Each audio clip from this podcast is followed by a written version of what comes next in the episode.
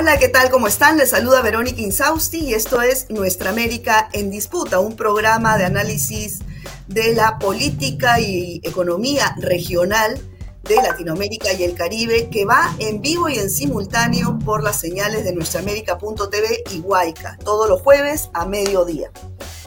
Eh, bueno, a partir de ahora entonces los invito a que se conecten con sus comentarios, sus preguntas sobre el tema que vamos a abordar el día de hoy y por supuesto es Colombia. Vivir sabroso en Colombia, como lo ha dicho su vicepresidenta, ha sido el lema de campaña.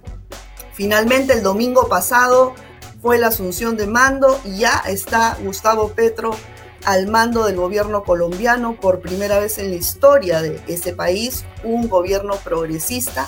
Hay mucha expectativa por parte de las colombianas y los colombianos y también en nuestra región.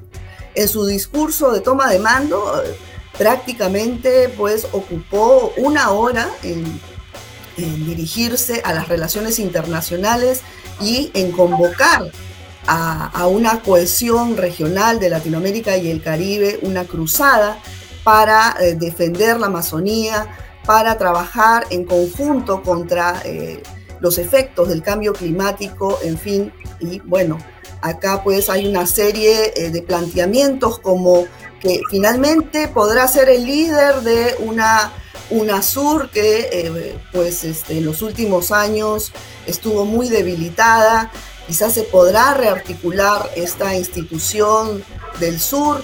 El, la CELAC, por ejemplo, bueno, está como presidente pro tempore eh, Fernández, ha estado también AMLO anteriormente, eh, pero bueno, en, toda esta geopolítica de la región, pues se rearticulan los eh, gobiernos progresistas y Petro pues también se perfila como un líder de estos gobiernos progresistas. Para conversar sobre esta situación, sobre las expectativas que hay tanto en Colombia como en nuestra región, nos acompañan la activista colombiana Rosemilia Salamanca, quien es también directora de la organización CIACE. Muchas gracias, Rosemilia, por estar con nosotros.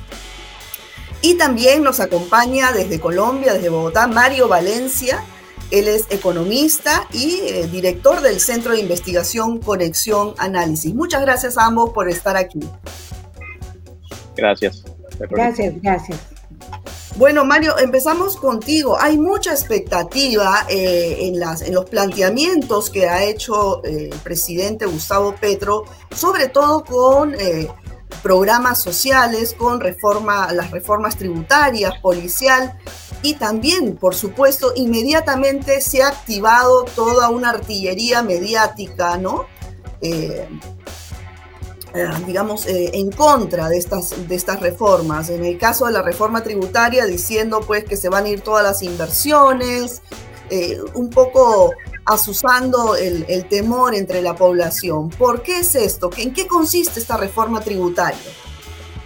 Bueno, yo lo primero que diría es que es eh, la primera vez desde que yo trabajo, pues digamos, en estos temas que conozco de una reforma tributaria que tiene un carácter progresista en el sentido de corregir eh, estructuralmente diferencias en la reforma que tienen que ver con el hecho de que las personas naturales más ricas, el 2% más rico de la población colombiana, paga eh, digamos, pocos impuestos en comparación a lo que deberían pagar, en comparación a países eh, de la región y en comparación a la Organización para la Cooperación y el Desarrollo Económico. Y esta reforma tiene pues, el objetivo, por una parte, de corregir esa situación o de buscar corregir esa situación, de cobrar más impuestos a las personas naturales más ricas de la población, insisto, al 2% más rico de la población, eliminar beneficios tributarios, eliminar exenciones que hoy no tienen una justificación, que no está claro por qué se crearon y cuáles fueron los resultados de la creación de esas exenciones tributarias.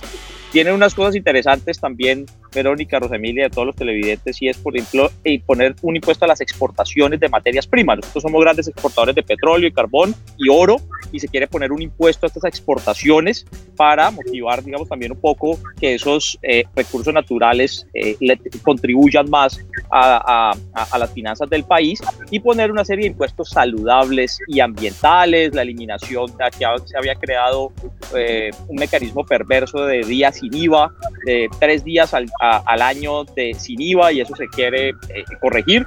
Así que yo creo que, digamos, pues es lo que durante tantos años, tantas organizaciones sociales, tantas organizaciones académicas hemos venido trabajando, hemos venido insistiendo en que hacia allá debería apuntar una tributación más progresista, pues yo creo que finalmente tenemos la oportunidad de que eso se pueda dar si el Congreso de la República lo apoya. Así es. Bueno, hasta el momento con la coalición, digamos que tienen mayoría en el, Congreso. El tema es pues que la coalición persista y se puedan concretar todas estas eh, propuestas electorales. Ahora, Rosemilia, el día de ayer en su cuenta de Twitter el presidente Petro ha convocado a todos los ciudadanos con doctorado colombianos para que participen en la conducción del gobierno. Esto para mí es primera vez que yo lo veo, no solamente para Colombia, sino para toda la región, que un presidente asuma y abra las puertas a todos los profesionales ciudadanos que quieran colaborar en la conducción del gobierno. Esto también rompe esquemas con, la, con los eh, partidos tradicionales, clásicos que asumían el gobierno, pues y llegaban simplemente los, los allegados a, a este, ¿no? ¿Qué opinas al respecto? Tú también has tenido acercamientos como activista con la vicepresidenta. ¿Cómo se está moviendo este tema eh, para gobernar con el pueblo realmente? Que es un lema que lo han manoseado tantos gobernantes, pero que por primera vez se está viendo en nuestra región. Bueno, yo creo que eh, buenos días y un placer estar acá. Eh, yo creo que la intención del actual gobierno del presidente Petro es realmente ampliar eh, el nivel de reconocimiento a los saberes que tiene la población colombiana y que tiene Latinoamérica. Es decir, es indudable que está planteando un ejercicio mucho más amplio, mucho más concertado, mucho más democrático, mucho más incluyente. Ya me parece que en ese sentido está tratando de mirar el saber acumulado, el saber académico y no solamente oírse a sí mismo y a mí y a su partido. Y a mí eso me parece extraordinario porque es poder elevar la calidad de la gestión eh, gubernamental y oír y hacer una concertación con gente que tiene miradas, pensamientos, aproximaciones que pueden enriquecer la gestión gubernamental. Y a mí eso me ha parecido absolutamente eh, seductor. Digamos, creo una de las cosas que ha logrado el actual presidente es distensionar altamente esa idea que se tenía que solo iba a gobernar con los suyos y ha logrado ir generando un ámbito de esperanza donde la gente puede hablar, puede opinar, puede contribuir, cada quien se siente convocado o convocada y a mí me parece que eso es maravilloso. Realmente em, estamos viviendo un clima distinto, no sin eh, discusiones, no sin críticas, pero del el clima polarizante y realmente angustiante que estábamos teniendo preelecciones al clima actual, eh, la situación anímica creo que ha cambiado notablemente al interior del país. Sí. Sí, Mario, y respecto al tema comercial, ¿no? Al parecer ya se reactiva eh, el comercio con Venezuela, que ha sido tan importante para ambos países, ¿no? Ayer ha salido Padrino López eh, eh, anunciando también que se reactivan las relaciones eh, militares en frontera, en fin. ¿Qué tanto va a beneficiar esta reactivación de relaciones para el comercio en Colombia? Bueno, Verónica, Venezuela fue históricamente uno de los mercados más importantes para Colombia. Nosotros tuvimos eh, comercio con Venezuela de aproximadamente 7.500 millones de dólares cada año en exportaciones colombianas, que además eran exportaciones de manufacturas, de productos transformados, de industria con valor agregado y pues ese mercado se perdió, eh, ha sido reemplazado, digamos, también, digamos, por, por, por, otras actividades que hoy no le están significando beneficio al Estado ni en buena parte de la sociedad colombiana porque se realizan de forma muy informal. Y el anuncio del presidente Petro del restablecimiento con las relaciones creo que genera, por una parte, mucho entusiasmo por parte de la población de frontera, especialmente en ambos países, pero también ha suscitado, digamos, reacciones muy positivas eh, del, mundo empresarial, de, los industriales, de agricultores, por la posibilidad, la perspectiva de que se vuelva a dar un mercado de integración, un mercado complementario que pueda servir para que se reduzca el alto déficit comercial que tiene Colombia. Entonces yo creo que esta va a ser una de las tareas, digamos, más importantes. Ya solo el anuncio ha generado mucha expectativa, pero además se está trabajando en que se construyan nuevamente esas relaciones desde lo cultural, desde lo político, desde lo social, desde lo económico, por supuesto. Eh, y creo que va a, ser en mucho beneficio para Colombia y no, no creo que haya alguien pues en el, en, el país que se esté oponiendo a que se den nuevamente estas relaciones. Creo que fue una equivocación haber eh, eh, asumido, pues, digamos, una actitud ideológica, dogmática de, romper relaciones con Venezuela. Así es. Eh, Rosemilia, y por el, hay mucha expectativa también en lo que es el acuerdo de paz, ¿no? Para que finalmente se concrete. ¿Cómo, cómo va a ser este proceso? Tú que estás dentro de este rubro? Bueno, eh, realmente no solamente hay una clarísima visión frente a la implementación del acuerdo, que es súper importante, porque volver a retomar cuatro años de inoperancia del acuerdo en términos reales es como un aire a todas las personas en términos de cómo se va a seguir, declaraciones que ha hecho el presidente en su posesión, como voy a cumplir las recomendaciones de la Comisión de la Verdad. Eh, y esto es un compromiso para nosotras y nosotros es como un cambio total, es decir, es poder reconocer nuestra historia, poder reconocer nuestra memoria, poder reconocer lo que nos ha pasado y construir sobre eso, no, no seguir construyendo sobre mentiras el proceso de apoyo a la JEP que es tan, tan importante. Pero más allá de eso, bueno, y temas fundamentales que yo quiero mencionar, como la reforma rural integral, el país no puede seguir viviendo a espaldas de los problemas que tenemos frente a la tierra. Eso es una bomba de tiempo. Entonces, eso nos anima muchísimo porque vemos que la ciudadanía invirtió tanto tiempo en poder hacer un acuerdo, pero además poner otra vez las víctimas en el centro de sus vidas. Pero Ahí además se amplía muchísimo la idea porque estamos hablando de una paz completa, una paz total. Y eso es absolutamente innovador. Yo creo que la posibilidad eh, de poder, porque Colombia sigue inmersa en muchos conflictos locales y sigue con muchos problemas territoriales de conflicto, de muerte, de masacres, tenemos que salir de ahí y necesita riesgo e innovación. Y yo creo que esta presidencia está dispuesta a innovar en esos temas. Por ejemplo, cuando se plantea la paz completa, la paz total, estamos hablando de una visión diferente al tema del narcotráfico. Y eso es un, eso tenemos que empezar a hablar sobre el tema, no podemos seguir con las mismas políticas que hemos visto que no han funcionado durante años y años y años. Entonces, pues ahí hay mucha expectativa, pero también mucho trabajo, es decir, hay muchos retos.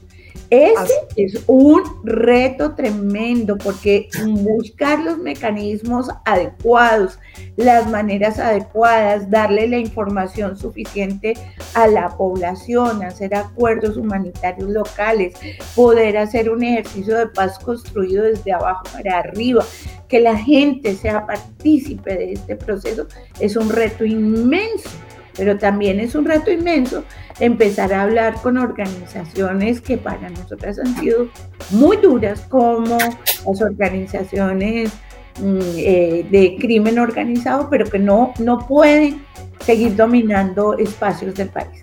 Entonces, a, a, nosotras particularmente nos parece que ahí hay retos, pero que es clave poderlos asumir y que los asumiremos conjuntamente, yo creo que con la sociedad civil y con las ideas de innovación, eh, de la mejor manera, sobre todo para que no sigan sufriendo las personas a nivel regional y local.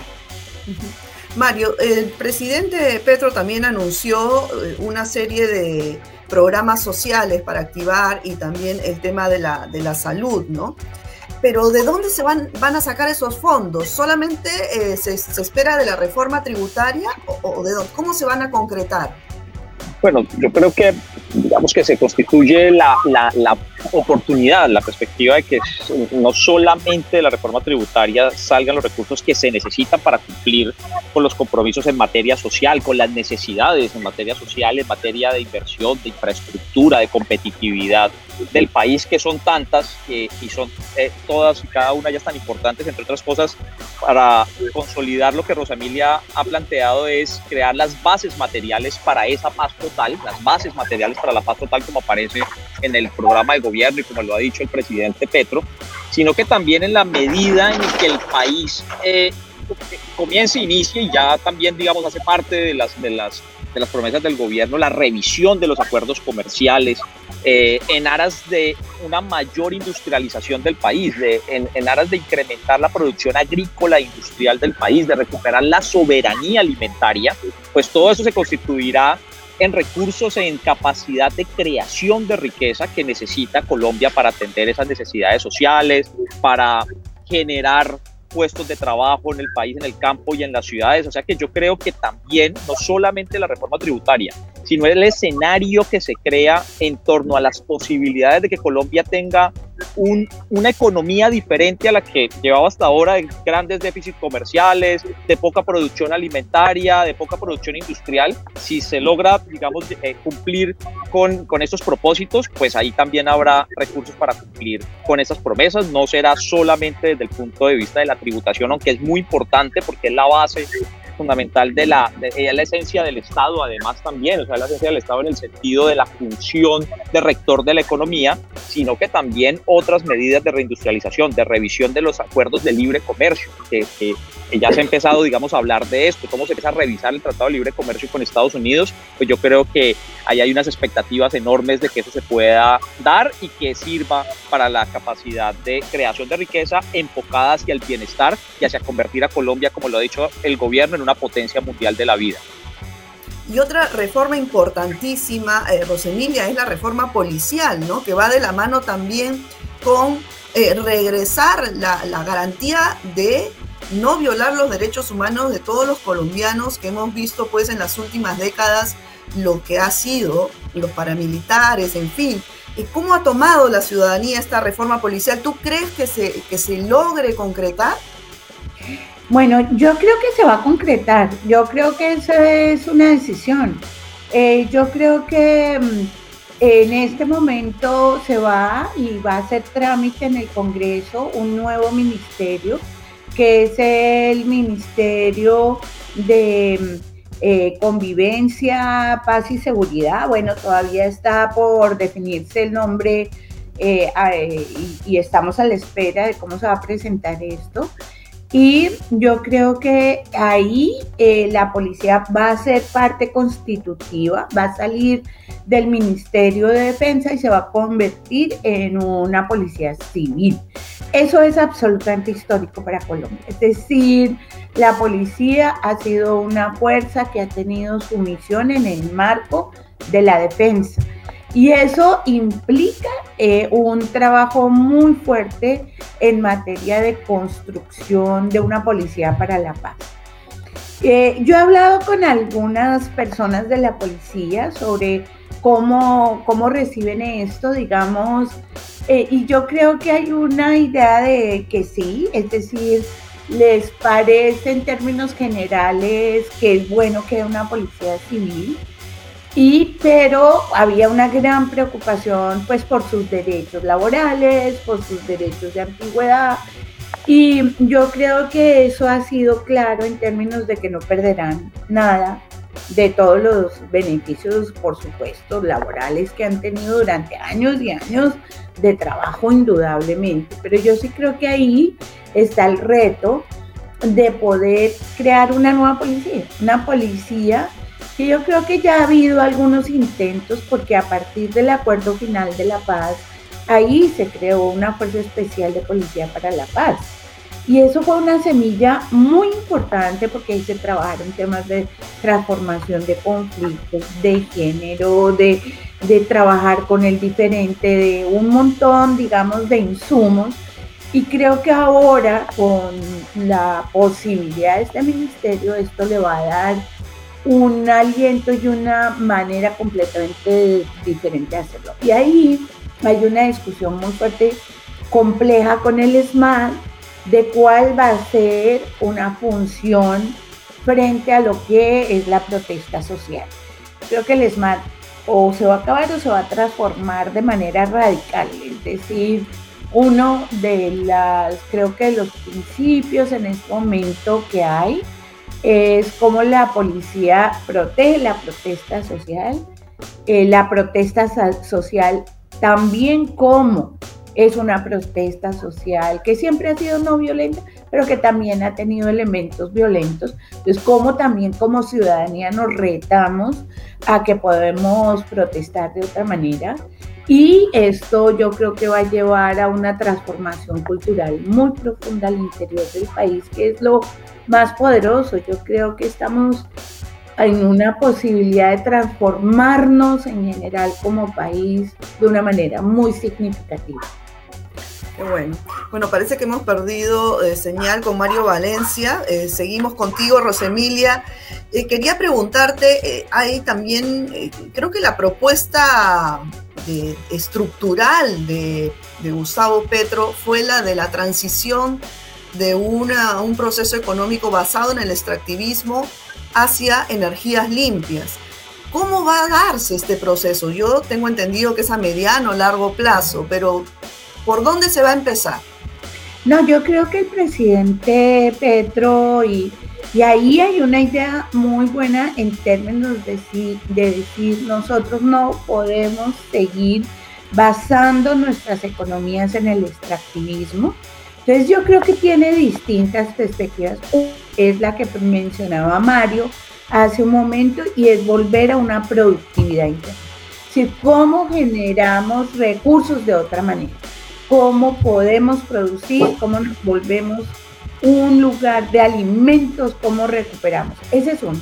La otra es la carga impositiva que se ha planteado frente al extractivismo, pero también hay mucha conciencia en el país que esto es, tiene que ir junta, junto a una política de energías limpias, pero la, la, idea es no solamente para Colombia, sino para América Latina. Yo creo que en la reciente conversación que tuvo el presidente Petro con el presidente chileno, con el presidente Boric, y que hicieron una conferencia de prensa, hay una serie de compromisos en la materia de ver cómo se puede interconectar América Latina en energías limpias.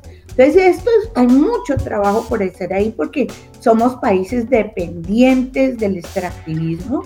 Entonces, esto será un camino muy claro, muy concertado, muy de ir cambiando, pues porque la actual presidencia, según lo que entendemos, no quiere crear una situación dramática, porque no es la intención, pero sí ir creando los caminos claramente para el uso de energías limpias en el país y fuera del país.